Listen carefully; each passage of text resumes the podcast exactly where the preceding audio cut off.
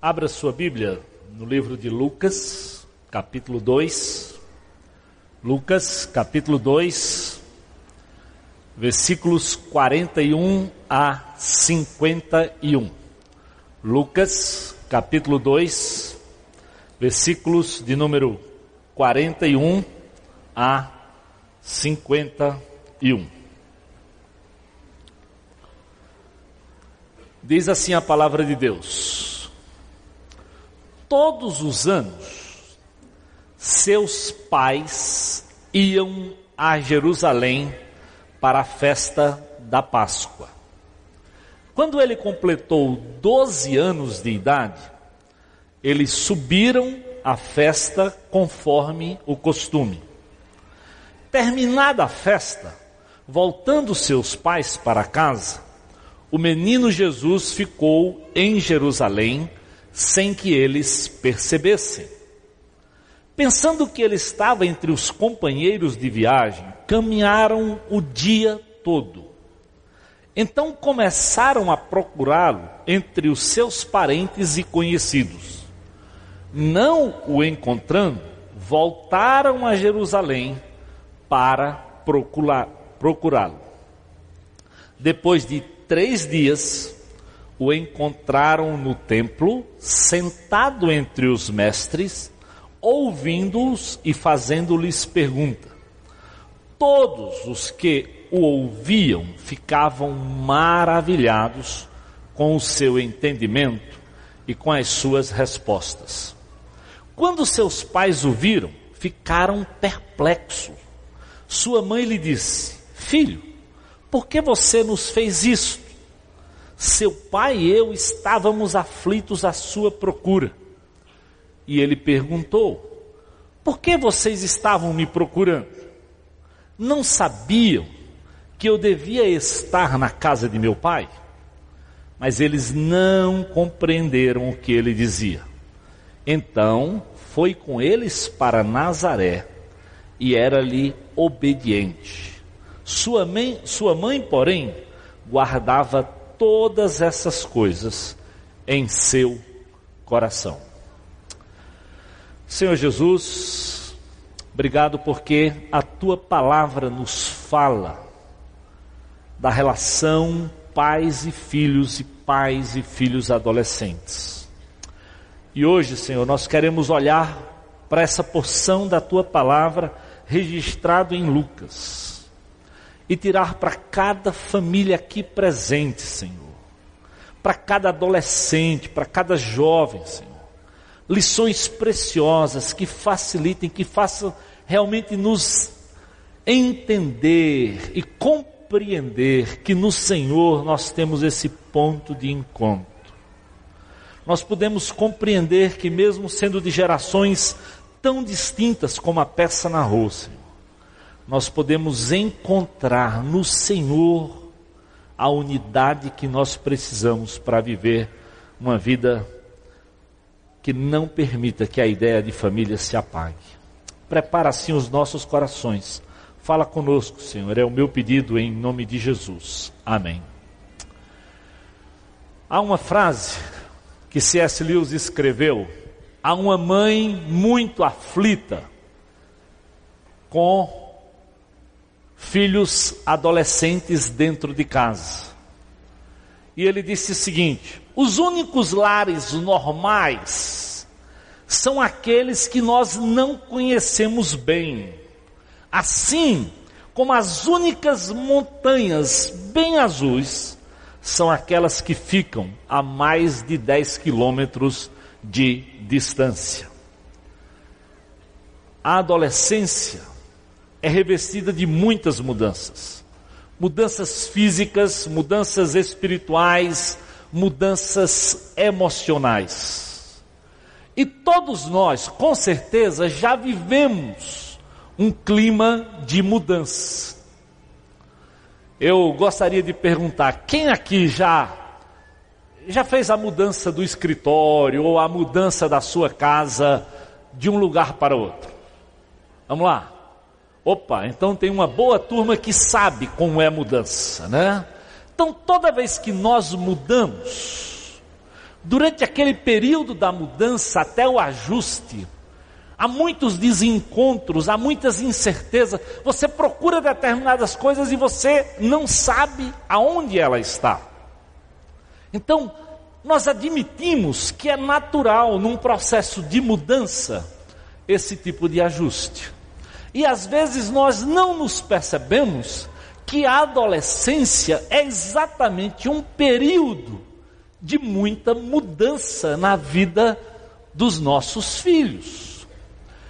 E mais grave, o que normalmente nós não percebemos é que durante a adolescência dos nossos filhos, normalmente nós pais estamos entrando ou vivendo o que a turma chama da meia idade, que também é um período difícil para nós, porque durante a meia idade é natural que você se questione sobre as opções que você fez, sobre a profissão que você exerce, se você escolheu correto, se era isso mesmo que você tinha sonhado para a vida.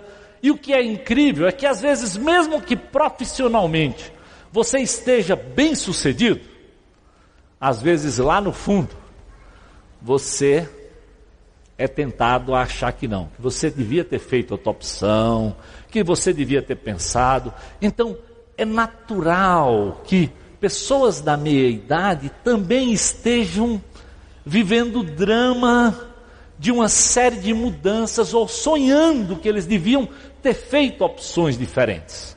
Então veja só, coincide a adolescência dos filhos e a famosa meia-idade dos pais.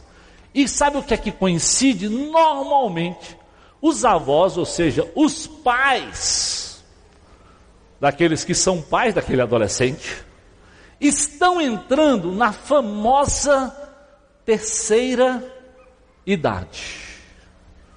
E o pai, de um lado, olha para o adolescente e suas mudanças, olha para ele mesmo, olha para a próxima geração, vendo o pai se ajustar, pensando em aposentadoria, como é que vai ser. Então, são tantas mudanças no seio de uma mesma família, que às vezes esse famoso conflito de gerações não é muito bem aceito, não se compreende que esse é um período como qualquer período de mudança, que precisa de ajustes, com certeza, que precisa se colocar as coisas no lugar, mas nem sempre nós conseguimos colocá-las na rapidez que nós gostaríamos, principalmente quando o assunto é relacionamento é respeitar o tempo do outro, o espaço do outro, o sonho do outro. Então, é um período muito difícil. Eu diria que esse é o momento mais propício da gente lembrar daquilo que o salmista nos faz lembrar no Salmo 121, 1 e 2, quando ele diz assim: Eu elevo os meus olhos para os montes e digo: De onde me virá o socorro? O meu socorro vem do Senhor que fez os céus e a terra. Eu lembro que quando os meus filhos iam entrar na adolescência, eu tinha ouvido tanta coisa sobre adolescente, e eu era diretor de escola, percebia como não era fácil lidar com a adolescência dentro da escola.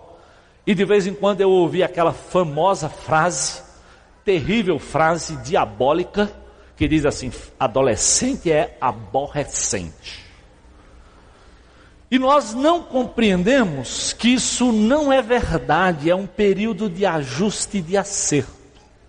Eu tinha tanto medo que eu lembro que durante a adolescência dos meus filhos, eu fiz um propósito diante de Deus de orar por eles todos os dias e orar com imposição de mãos, para que Deus me capacitasse, para que Deus me desse sabedoria de compreendê-los e ajudá-los durante a sua própria adolescência.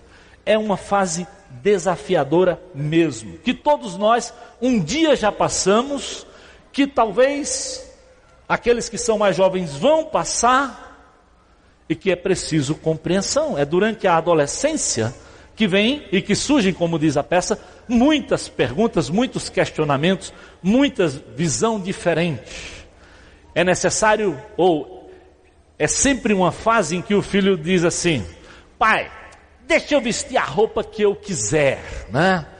Você lembra aquela roupa assim, a calça lá embaixo, você começa a ver a, às vezes até a peça íntima, e você fica, meu Deus, que roupa doida é essa que esse menino está usando? Por que essa calça é desse jeito? Bota assim.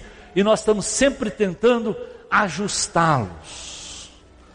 E eles costumam dizer, pai, você não pode me obrigar mais, para com isso, fica aí. Pai, você não me entende, você não está percebendo aqui o que é que eu estou procurando. O problema é que vocês não confiam em mim. E aí, adolescente é, é aquela coisa dramática, né?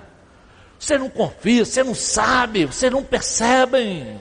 Se vocês me amassem, vocês deixariam que eu fizesse essas coisas. É isso que rola. E às vezes nós nos esquecemos que de verdade todos nós estamos num crescimento. É interessante que logo depois desse texto de Lucas 2, de 1 a 51, no versículo 52 de Lucas 2, diz assim: que até o Senhor Jesus, o menino Jesus, ia crescendo em sabedoria, estatura e graça diante de Deus e dos homens. Ou seja, é um processo natural que durante a adolescência, o meu filho, o seu filho, a sua filha, a minha filha, possam ir vivendo de ajuste, de crescimento. Efésios capítulo 4, versículos 13 e 14 diz: Nós também, até que todos nós alcancemos a unidade da fé e do conhecimento do Filho de Deus e cheguemos à maturidade, atingindo essa medida da plenitude de Cristo, o propósito é que nós não sejamos mais como crianças levados por todo o vento de doutrina. Então a Bíblia diz: olha, nós também estamos numa fase de crescimento espiritual. Para que a gente não seja mais levado por todo o vento de doutrina. Então, há um crescimento espiritual nosso, há um crescimento espiritual dos adolescentes e um crescimento físico. Então, por ser um período de muitas, de muitas mudanças, é necessário muita compreensão. E compreensão que a adolescência, amados, é um presente de Deus que não pode ser desperdiçado. Preste atenção, só com reclamações e resistência. Em nome de Jesus, não permita que a adolescência dos seus filhos seja um período só para reclamações e resistência. Isso não é verdade. Isso não é o que Deus espera. Nós precisamos sim ler mais sobre o assunto e tem muitos livros interessantes sobre como conseguir lidar com um adolescente. Esses dias eu li bastante Crescendo com seus filhos adolescentes, um livro muito interessante. Muito interessante. Precisamos conversar aberta e educadamente é difícil, nós vimos na cena. Às vezes é difícil chegar lá, conseguir, e é difícil porque muitas vezes, também quando eles nos procuram, nós aí dizemos: não, não, eu estou assistindo o jogo, agora não. E na hora que ele está fazendo alguma coisa, aí o pai quer procurar, ou seja, nós não percebemos que às vezes nós também invadimos o espaço e no momento errado. Nós precisamos perceber que agora, na adolescência, eles já estão numa outra fase de vida. E acima de tudo, querido, eles estão decidindo com quem namorar.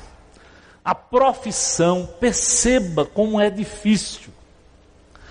Um, um adolescente, ou seja, normalmente hoje, com 14 anos, 15 anos, eles estão vivendo praticamente ou no ensino médio, quando ele já tem que decidir, por pressão da escola, qual é a profissão que ele vai seguir. Então pensa na cabeça de um adolescente, ele decidindo o que ele vai ser para o resto da vida. A pressão que vem sobre ele. E muitas vezes nós pais só nos aproximamos para reclamar. Será que você não sabe o que você vai ser da vida? Será que você nunca pensou nisso? Ao invés de tentarmos ajudar, de darmos uma, de ouvi-lo, de prestar atenção, de conhecer as aptidões e, quem sabe, poder dar uma orientação correta. Acima de tudo, querido, nós precisamos orar para poder ajudá-los nas suas inseguranças e na sua própria autoestima. Aqui no texto de Lucas capítulo 2, nós encontramos quatro autoridades, ou quatro atitudes, desculpa, que os pais de Jesus tiveram, que contribuiu para que essa ideia chamada família não se apagasse no meio deles. A primeira grande atitude foi eles compreendiam ou compreenderam a necessidade de uma maior autonomia. Eles estavam fazendo aquilo que eles faziam todo o tempo, ou seja, a Bíblia diz que eles estavam indo, subindo de Nazaré para Jerusalém, coisa que a própria palavra diz que eles faziam todo ano, ou seja, era natural, é natural que um judeu, no período da Páscoa, suba até Jerusalém. E é importante você saber que de Nazaré para Jerusalém não é uma distância tão grande, mas o grande problema é porque para chegar em Jerusalém é quase que o tempo todo subindo, é como quem vai para Guaramiranga. E eu acho que é até mais fácil chegar em Guaramiranga, porque até redenção você não tem muitos problemas. Mas quando você sai de Nazaré para Jerusalém, você percebe que você está o tempo inteiro subindo. Agora imagina subir no meio de um deserto. Tanto é que o texto diz que eles demoravam três dias para fazer isso de forma apressada. Então, de um lado, era algo que eles faziam costumeiramente. Mas a surpresa foi que mesmo fazendo uma atividade que eles faziam sempre, daquela vez, daquela, naquela viagem, Jesus agiu de uma maneira diferente. Ou seja, ele se distanciou, ele buscou uma autonomia que talvez durante a infância ele não teria feito. Ou seja, ele saiu do meio do grupo e ficou lá conversando em Jerusalém. E muitas vezes a nossa grande dificuldade é perceber que quando a criança chega nessa fase, naturalmente, naturalmente, porque lembra, autonomia não é sinônimo de rebeldia. Às vezes nós, pais, pensamos que autonomia é reflexo ou sinônimo de rebeldia. Nem sempre. A autonomia é uma coisa natural que a criança, quando chega com 12 anos, tanto é que na própria religião judaica, quando a criança chegava aos 12 anos, exatamente na entrada da adolescência, o que era natural, o que era e é natural, eu já tive o privilégio nas minhas duas viagens que eu fiz a Jerusalém, de ver a família inteira levando um filho adolescente com 12 anos.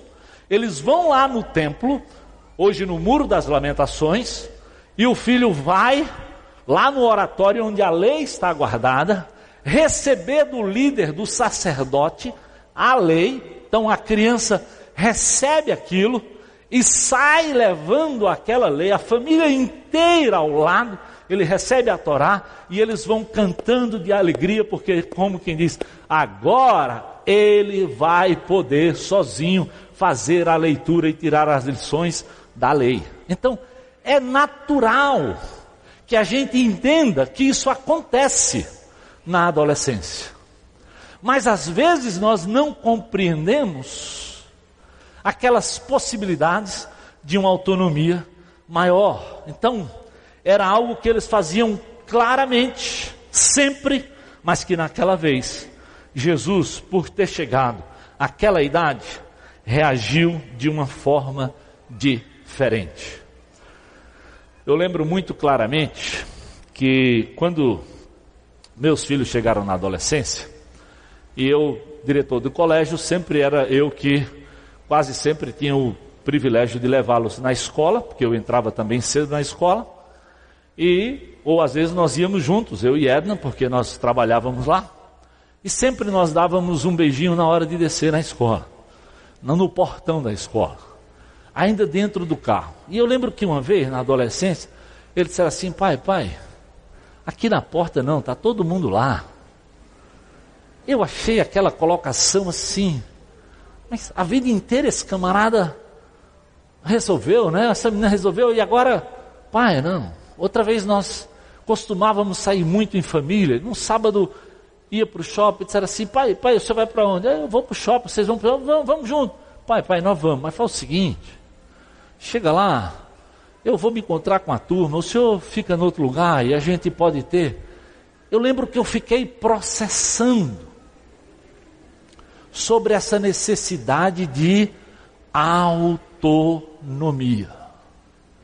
E às vezes é difícil porque naturalmente nós vamos pensar que é rebeldia, que é desprezo, que é querer isolamento, querer distância. Não, não, não, não. Às vezes nós precisamos sim dar mais autonomia e talvez estabelecer alguns cuidados com o início dessa autonomia. Por exemplo, se eles querem ir para uma festa que você pensa que o bairro lá, onde vai ser a festa, onde eles vão se encontrar, não é muito seguro, por que você não experimenta e levar e marcar de depois ir buscar? O problema, queridos, é que muitos pais, nessa hora, não querem pagar o preço de continuar acompanhando mesmo dando mais autonomia. Eu lembro de uma família que decidiu, quando os filhos chegaram exatamente nessa idade, levavam e davam dinheiro para os adolescentes apanhar um táxi de volta. E depois eles descobriram que muitas vezes aquele dinheiro que era para pegar o táxi eles usavam indevidamente e às vezes voltavam a pé. Era um risco dobrado. Muitas vezes usaram para comprar bebida alcoólica e às vezes ainda voltavam a pé correndo o risco de transitar numa cidade como Fortaleza a pé durante a madrugada. Mas isso aconteceu por quê? Porque nem sempre nós percebemos que essa autonomia é necessária mas que nós precisamos ainda continuar cuidando, buscando um meio, não sendo chato, mas oferecendo possibilidades de acompanhar com eles. Eu lembro muito claramente que durante a adolescência dos meus filhos teve uma festa de um de um pessoal da igreja e que era para ir com roupas e ou alguma coisa é, fosforescente, né? E os meus filhos decidiram colocar um cabelo verde e outro azul. E eu fui lá no centro da cidade comprar aquelas tintas. E eu ficava pensando, meu Deus, pensa aí, eu pastor, aqui comprando um negócio desse. Eu preciso dizer para vocês que para os meus conceitos, aquilo mexeu com a minha cabeça.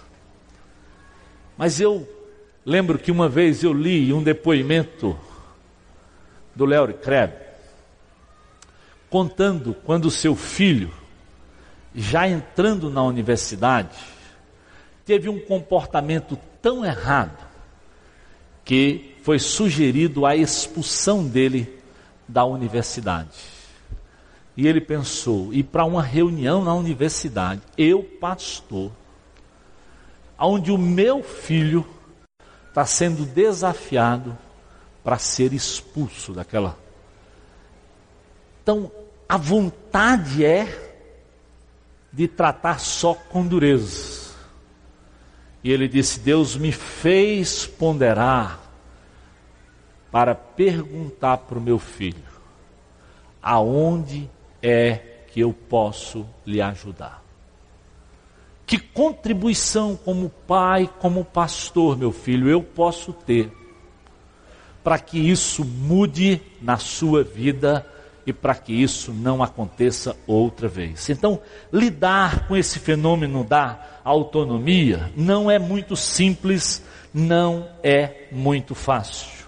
É difícil às vezes para nós realmente compreendermos tudo o que eles estão vivendo, tudo o que eles estão passando. A segunda grande atitude é não desista. Olha o texto, diz assim: olha. Não o encontrando, voltaram para Jerusalém para procurá-lo. Só depois de três dias o encontraram no templo sentado entre os mestres, ouvindo e fazendo-lhes perguntas. Talvez durante aquele tempo é difícil você acreditar. Onde será que esse menino ficou? Por que será que ele está reagindo assim? E eu quero dizer para vocês que uma das coisas que me ajudou muito quando eu fiz essas perguntas, sabe o que foi? Eu voltei para ver fotos da minha própria adolescência.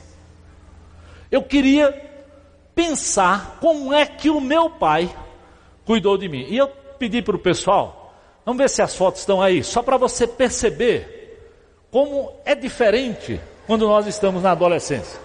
Olha lá o pastor Armando. Você não podia ir sempre com um carro, né? Mas percebe lá a adolescência. Vamos lá, outra. Agora esse é o Armando. Olha aí. Quem é essa daqui? É Síria ou é Ruth? Né? Olha lá, quem é? Ruth. Tá vendo? Pessoa que você conhece hoje, olha como era lá na adolescência. Vamos lá, outra foto. Olha a dona Síria aí, ó. Lá, hoje. Olha aí. Então, às vezes na adolescência, vamos lá pro, pro pastorzão aqui. Não, esse aí é o Paulo. Olha aí o Paulão, como era. Agora, ó.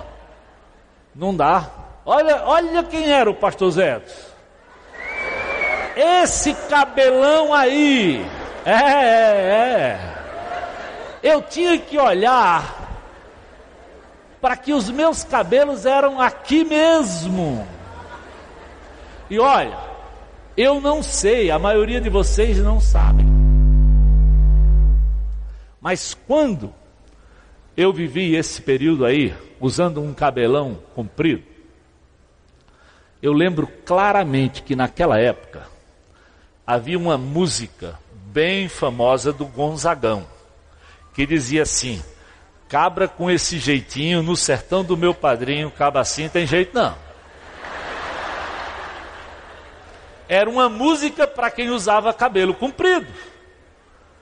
E durante a adolescência dos meus filhos, eu perguntei para o meu pai: Pai, como é que o senhor conseguiu conviver com a minha adolescência? Cabelão, roupa calça do tamanho do mundo, sapato cavalo de aço, aquela doideira toda, que não é nem um pouco diferente. Eu preciso dizer para vocês que para que eu tivesse esperança na adolescência dos meus filhos, eu precisei olhar para a minha própria adolescência. Amados, é um período de ajuste é um período de mudança, é um período de autoaceitação difícil, mas é um período natural que depois Deus vai transformando e vai nos ajudando. Por isso, a atitude dos pais de Jesus para com seu filho adolescente é a que você e eu temos que tomar. Não desista, não desista do seu filho. Vai ao encontro dele. Se você tem que caminhar três dias subindo o deserto, ladeira acima, para encontrar com ele, por favor, pague o preço. Vá, tente conversar. Abra o diálogo, bata na porta, faça aquilo que Jesus faz comigo e com você. Eis que estou à porta e bato. Se você abrir, eu vou bater um papo contigo.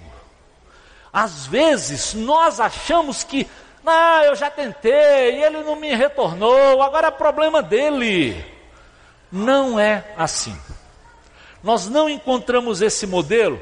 Deus não te abandona e não me abandona, mesmo que você esteja errado e que eu esteja errado. A Bíblia diz o quê? Que todo dia Ele renova sobre a tua vida e a minha vida graça e misericórdia.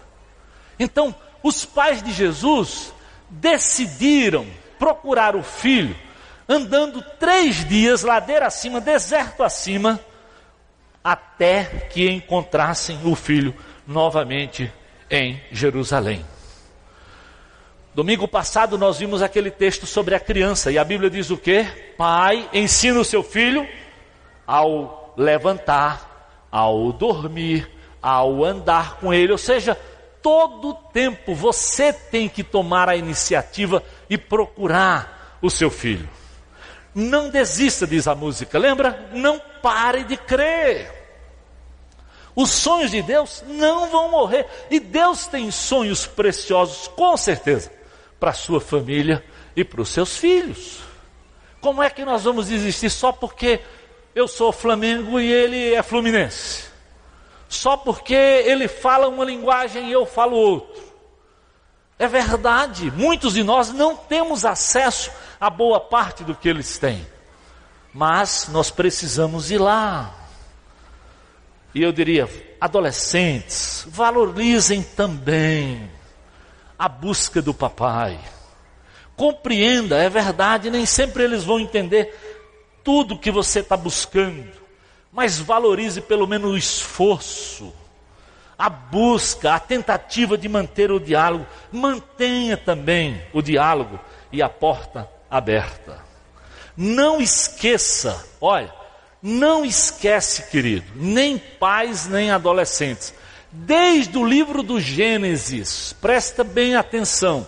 Qual foi a tática do diabo para com a família? Foi distanciamento. Por isso o homem logo fugiu da presença de Deus e saiu se escondendo. E a Bíblia diz que lá desde o Gênesis, o que é que Deus fez? Foi atrás do homem. Onde estás? Adão, Onde é que você está? Por que é que você sumiu? Onde é que você foi? Venha cá, vamos conversar. Muitas vezes, querido, nós precisamos olhar para como Deus nos trata, para não desistirmos daquilo que Deus nos deu como mais precioso, que são os nossos próprios filhos. Herança do Senhor. Se Deus não desiste de você, se Deus não desiste de mim, por que é que nós vamos desistir dos nossos filhos? Eu lembro que quando eu li aquele livro Maravilhosa Graça, do Philip Yancey, tem um capítulo lá chamado Um Pai Cego de Amor. Eu nunca mais esqueci aquela leitura. E eu quero fazer parte da leitura daquele capítulo. Ele diz assim: não faz muito tempo, um pastor amigo meu me contou que lutava com sua filha de 15 anos de idade.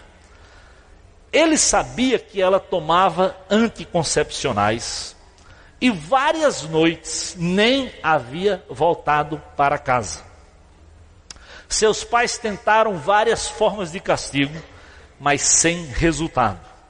A filha mentia, enganava e ainda encontrou um jeito de acusá-los.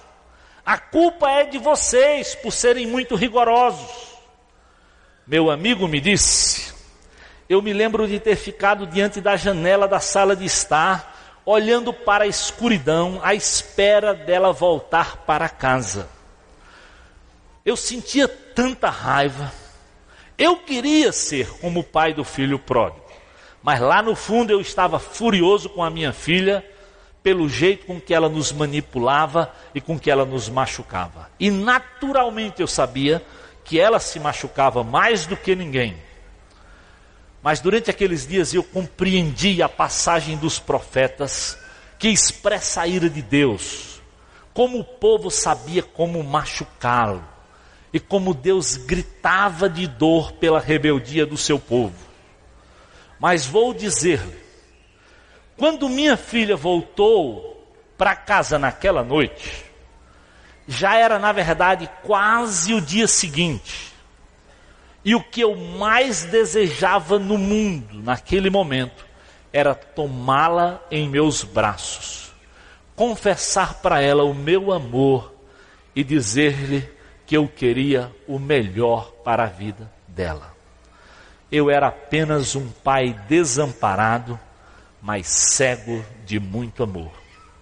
Agora, quando eu penso em Deus, eu levanto exatamente a imagem daquele pai cego de amor que às vezes está a milha de distâncias, como um monarca severo que eu costumava imaginar. Mas eu penso no meu amigo, que em pé, diante daquela janela da sala de estar, prescrutando dolorosamente as trevas, eu penso na descrição que Jesus fez daquele pai que também esperava, sofredor, insultado, mas desejando mais do que tudo, perdoar o filho para começar tudo de novo, para anunciar alegremente esse meu filho estava morto, mas reviveu. Estava perdido, mas foi achado. Esse é o amor de Deus. Nós precisamos pagar o preço de acompanhar essa geração, de expressar para eles esse amor. Muitas vezes o que nós não percebemos é que nós falhamos muito porque na infância nós aceitamos muitas práticas que era o momento de ensinar disciplina e zelo. Por isso, nós dissemos semana passada, o momento de catequizar, de inculcar, de ensinar, de mostrar, é bem mais na infância. Não significa que não podemos na adolescência. Se você se converteu, já tarde, seus filhos já eram adolescentes, eu não estou dizendo que não tem esperança, tem esperança porque Deus é poderoso para fazer infinitamente mais do que nós pensamos e pedimos. Deus pode mudar, Ele pode mudar a minha vida, pode mudar a sua vida, Ele também pode mudar, mesmo que o seu filho esteja na adolescência. Agora, presta atenção no que os pais de Jesus fizeram. Além de buscar esse encontro, eles reagiram exatamente com esse amor. Quando eles encontraram o menino, veja no capítulo 3, quando eles encontraram o menino, mesmo depois de três dias andando, mesmo aflitos, eles não foram logo falando mal, muito pelo contrário, depois de três dias o encontraram no templo, e o que eles dizem assim: Filho, por que você fez isso? Não foram dizendo, esse é o moleque rebelde, vagabundo.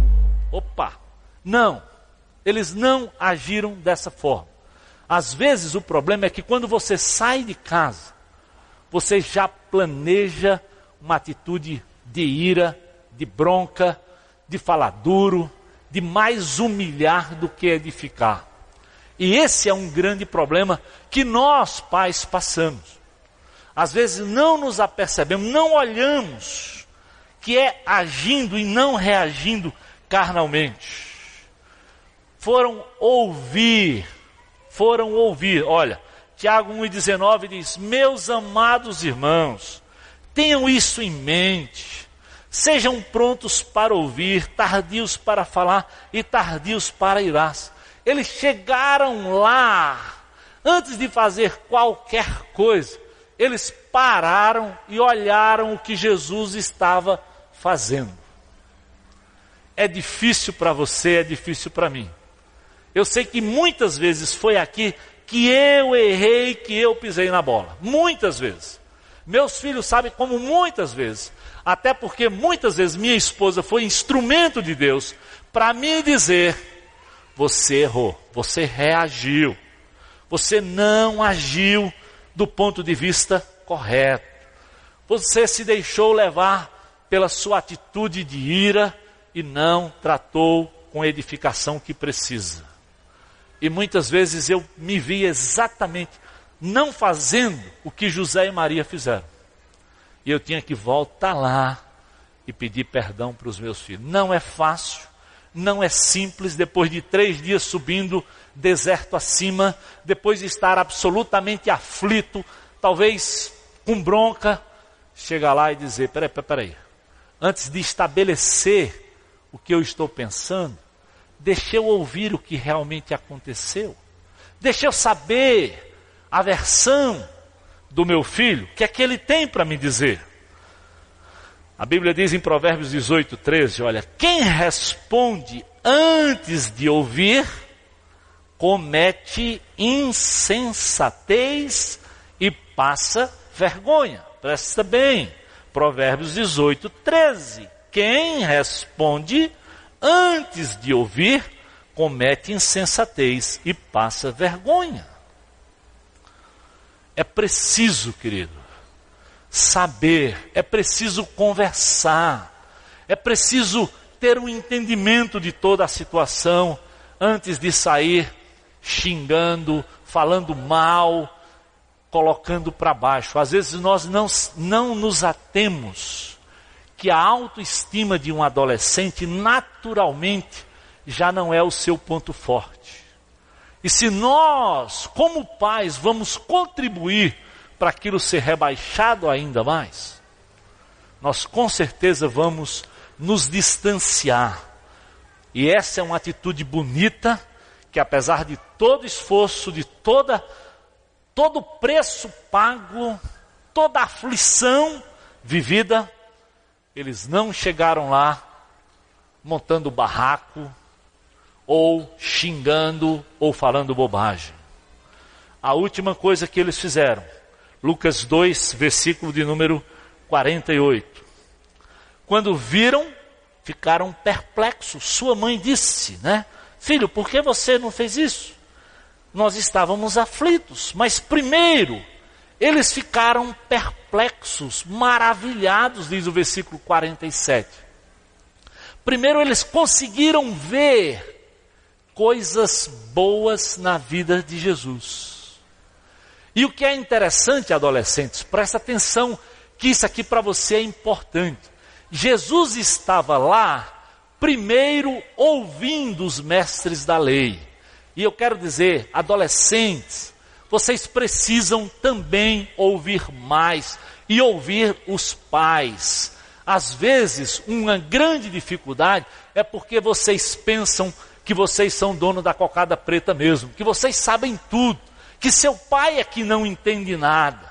Isso não é verdade, não é verdade. Não deixe que o diabo coloque isso na sua mente. Você precisa da maturidade e você vai ver lá na frente como isso é real do que eu estou lhe dizendo. Como a experiência do papai e da mamãe podem lhe ajudar. É duro, dói no coração de uma mãe ver o filho fazendo opção errada. Essa semana eu quero soltar um vídeo aí. Eu quero para você perceber como é duro para o coração de uma mãe quando um filho adolescente faz uma opção absolutamente errada. Solta aquele vídeo lá, querido. Um garoto de 13 anos foi acorrentado pela mãe. Ela diz que foi a única forma que achou para manter o menino longe do crack. É, esse adolescente, Carla, já se drogava desde os 12 anos. A mãe afirma que procurou ajuda e que não encontrou. Agora vai responder por maus tratos e pode pegar até um ano e quatro meses de prisão. Ela conversou com a nossa reportagem, mas não quis mostrar o rosto.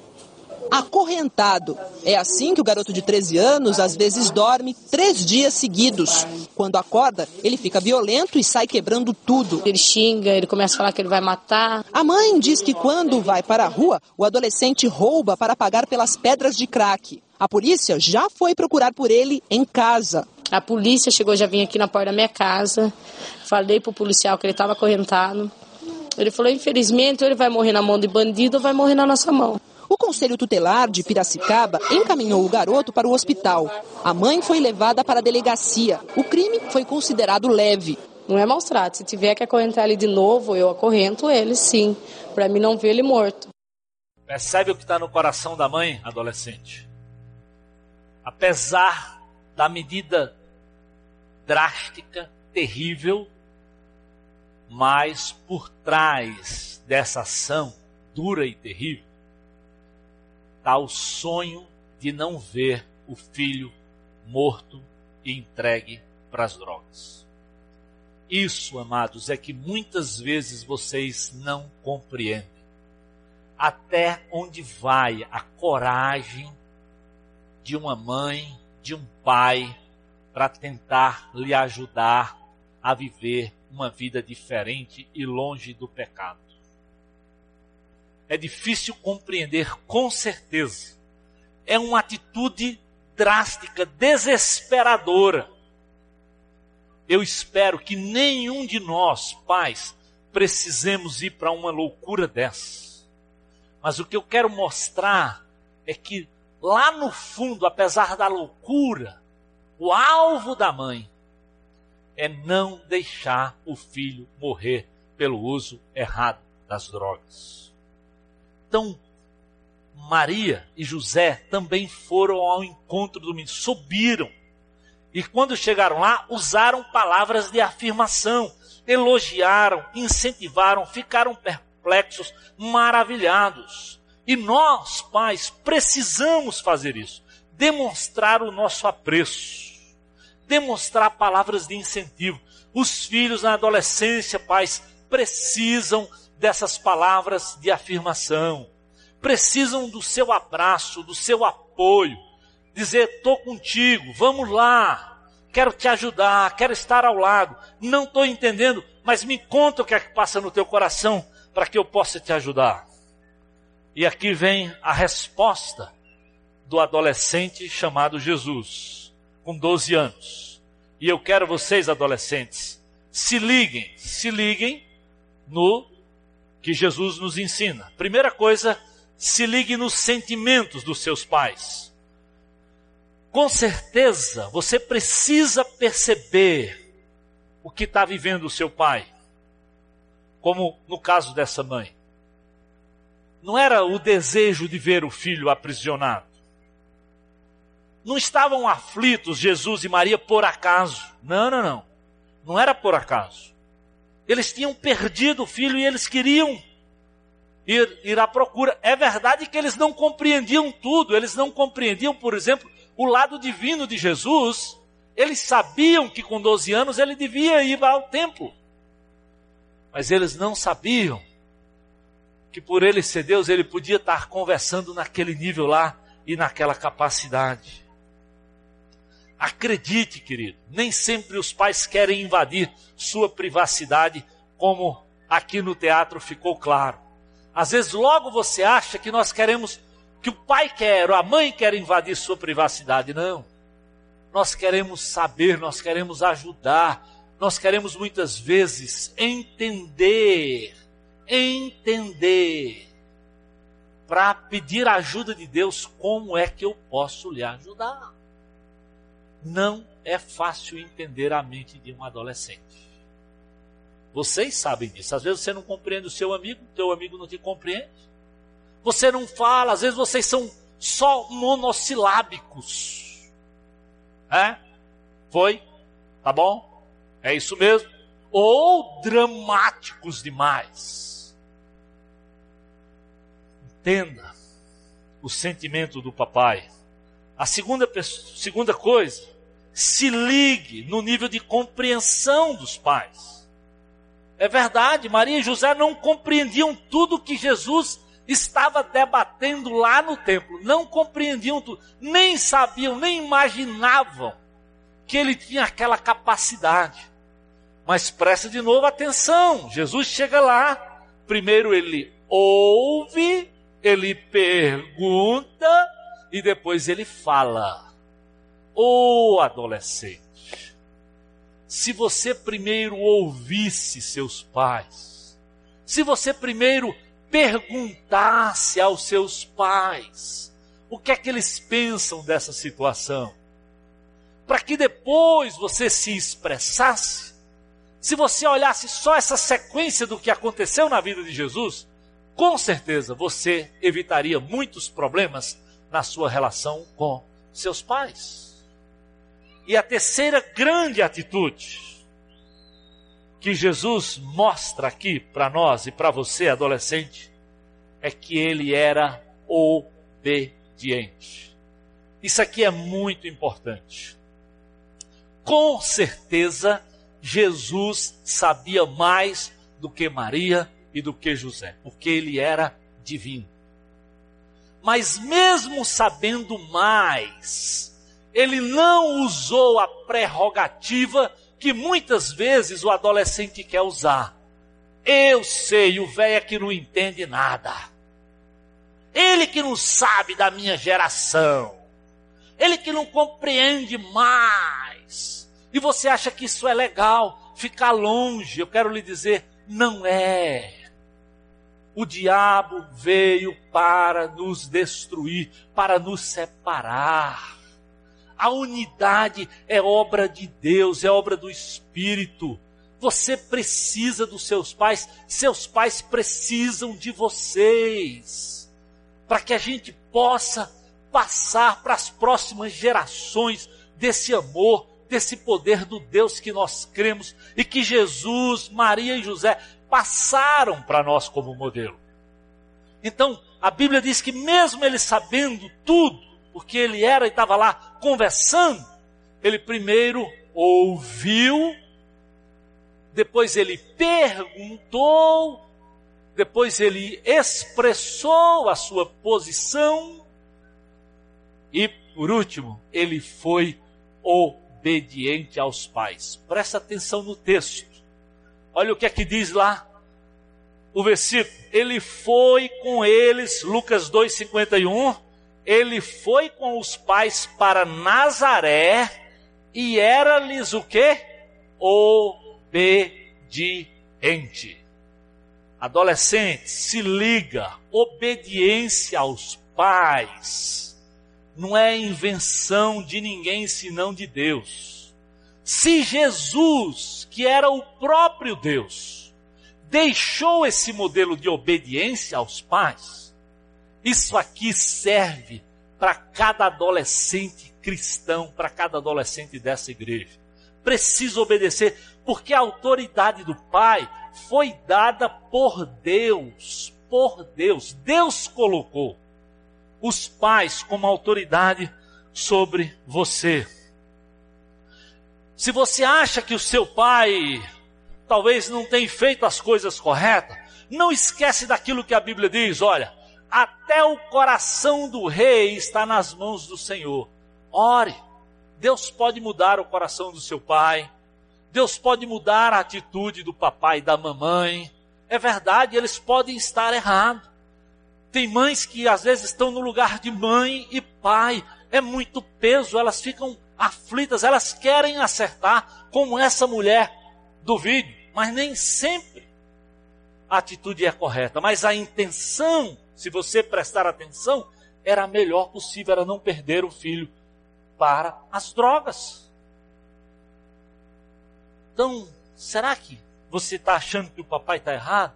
Pois ore a Deus, Deus pode mudar o coração dele. É interessante que lá em 1 Pedro, eu gosto daquele texto, não está falando da relação pais e filhos, eu sei disso. 1 Pedro 2, 18 e 19, está falando dos escravos e dos seus senhores. E a Bíblia diz assim: olha lá, adolescentes, escravos, sujeitem-se a seus senhores com todo respeito, não apenas aos bons e amáveis, mas também aos maus. Porque é louvável que, por motivo de sua consciência para com Deus, alguém suporte aflições sofrendo injustamente. Então o texto diz: olha, mesmo quando você obedecer a um senhor, a um chefe, não era a relação pai e filho. Eu estou entendendo isso. Mas Deus diz: é louvável que você obedeça, porque Deus vai cuidar e Deus vai honrar. 1 Pedro 2 e 20. A Bíblia diz assim: por que, que vantagem há de suportar açoites por terem cometido mal? Mas se vocês suportam sofrimento por terem feito bem, isso é louvável diante de Deus. Ou seja, se o seu pai está fazendo errado e você suporta, por obediência a Deus, às vezes o erro do papai e da mamãe, a Bíblia diz que Deus vai cuidar e vai reivindicar o que você está vivendo. Acredite que a verdadeira justiça não é a que papai e mamãe exerce, a verdadeira justiça é aquela que o Senhor exerce sobre o coração do papai, da mamãe e também de você, adolescente. Deus continua lá e ele vai com certeza agir, interceder ao seu favor. É interessante que ainda no texto de 1 Pedro, o modelo é de Jesus. Pedro diz: Sabe ele, não cometeu pecado algum, nenhum engano foi encontrado em sua boca quando insultado, olha só, adolescente, ele não revidava. Quando sofria, não fazia ameaças, mas entregava-se àquele que julga retamente. 1 Pedro 2, versículos 22 e 23. O próprio Jesus suportou e suportava muitas, muitas coisas. Por isso, a Bíblia diz em Efésios 2, Efésios 6, 2 e 3. Honra teu pai e tua mãe. Obedece, honre. Esse é o primeiro mandamento com promessa para que tudo te corra bem e tenhas vida longa sobre a terra. Desde o Velho Testamento, Deus diz: honre, obedeça pai e mãe, porque Deus vai te dar vida longa. Deus vai honrar a sua obediência. Acredite nisso não é promessa do seu pai, é promessa do Senhor. Então, como é que o texto termina? Como é que o texto com, com, se completa lá em Lucas capítulo 2? A mãe guardava as coisas no coração e o filho ia crescendo em sabedoria, estatura e graça diante de Deus e diante dos homens. Hoje, queridos, é dia de se aproximar porque é plano de Deus. Hoje é dia de nós pais, que estamos longe dos filhos, tomarmos a atitude que José e Maria tomaram, mesmo que estejamos aflitos, mesmo que talvez estejamos cansados, mesmo que estejamos com a sensação de que estamos subindo quilômetros e quilômetros deserto acima. Não fique imune ou inerte. Não dê por entregue a vida dos seus filhos, seja para que pecado for. Vá ao encontro, mostre o seu amor. Adolescentes, obedeça, busque seus pais, tente compreender o amor que está por trás da sua atitude. Deus quer, meus queridos, aproximação. O plano de Deus é unidade. A Bíblia diz: oh, quão bom e agradável quando o povo de Deus vive em unidade. Quando uma família está unida. Rebeldia não é plano de Deus para a família nem para você, adolescente. Então o desafio hoje, para todos nós, é olharmos para esse modelo e dizer: nós precisamos conversar. O nosso ponto de encontro, como diz a música, está no nosso Deus. É nele que nós encontramos amor, paz, bondade, longanimidade, mansidão e domínio próprio. Por isso, meu desafio hoje é: ore pelo seu filho adolescente. Adolescente, ore pelo seu pai, pela sua mãe e tome uma atitude corajosa. Eu vou obedecer em honra ao Senhor e vou orar pelos meus pais. Vamos orar?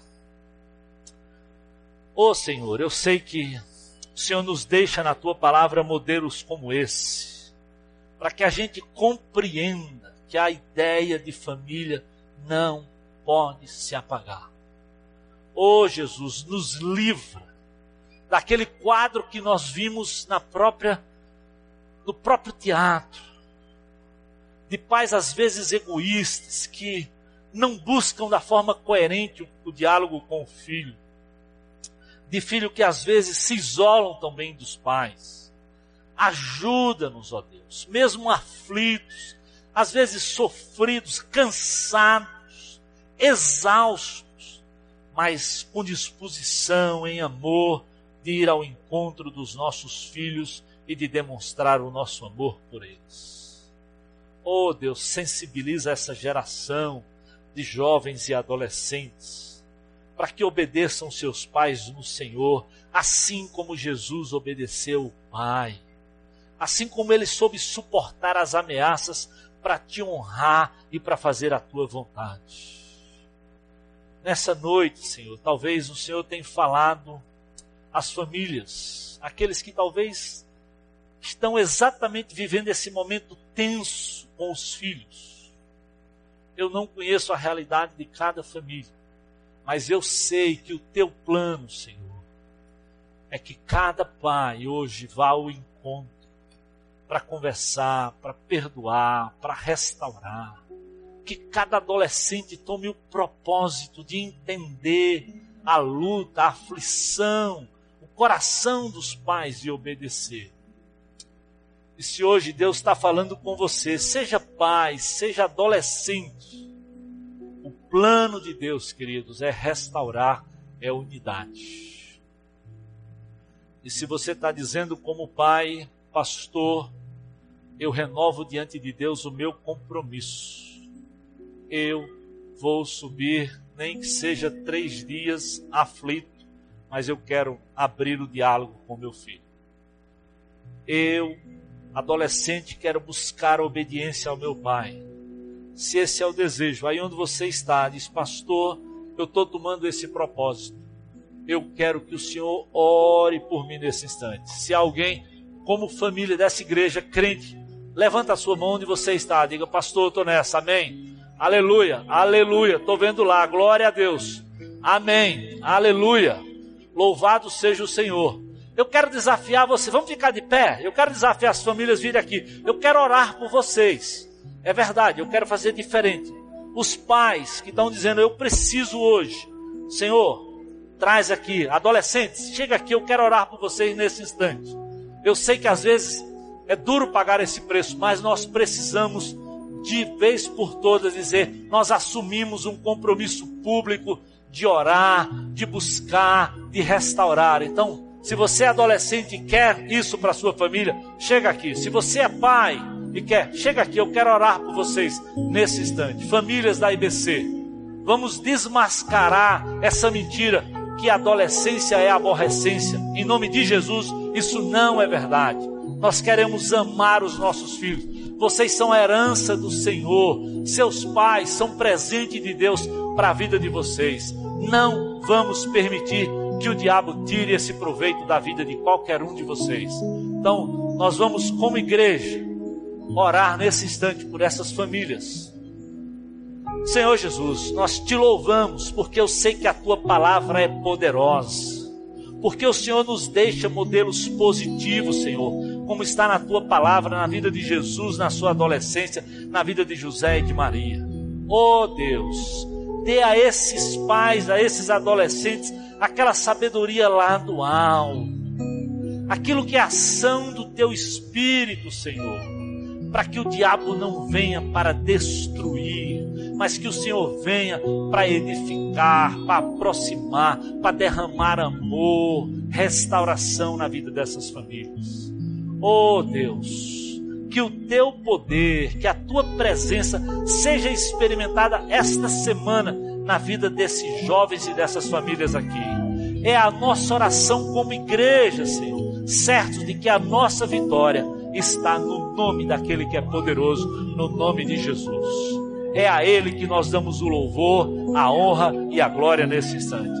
Amém, amém. Podem se assentar, queridos. Amém.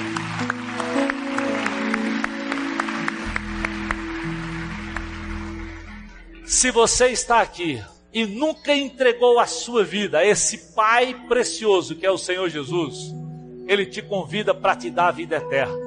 Ele quer te dar salvação. E se você está aqui e diz, pastor, pois hoje é o domingo que eu quero é entregar a minha vida a Jesus. Se há alguém aí onde você está, levanta a sua mão, diga, pastor, hoje eu quero é entregar a minha vida a Jesus. Há alguém no nosso meio que quer hoje, nessa noite, entregar a sua vida a Jesus, aí onde você está, amém.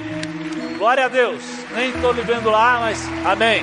Há mais alguém? Esse é um momento de guerra, mas é preciso tomar essa decisão. Há mais alguém que está dizendo: Eu quero hoje é entregar a minha vida a Jesus. Eu, amém, aleluia. Glória a Deus.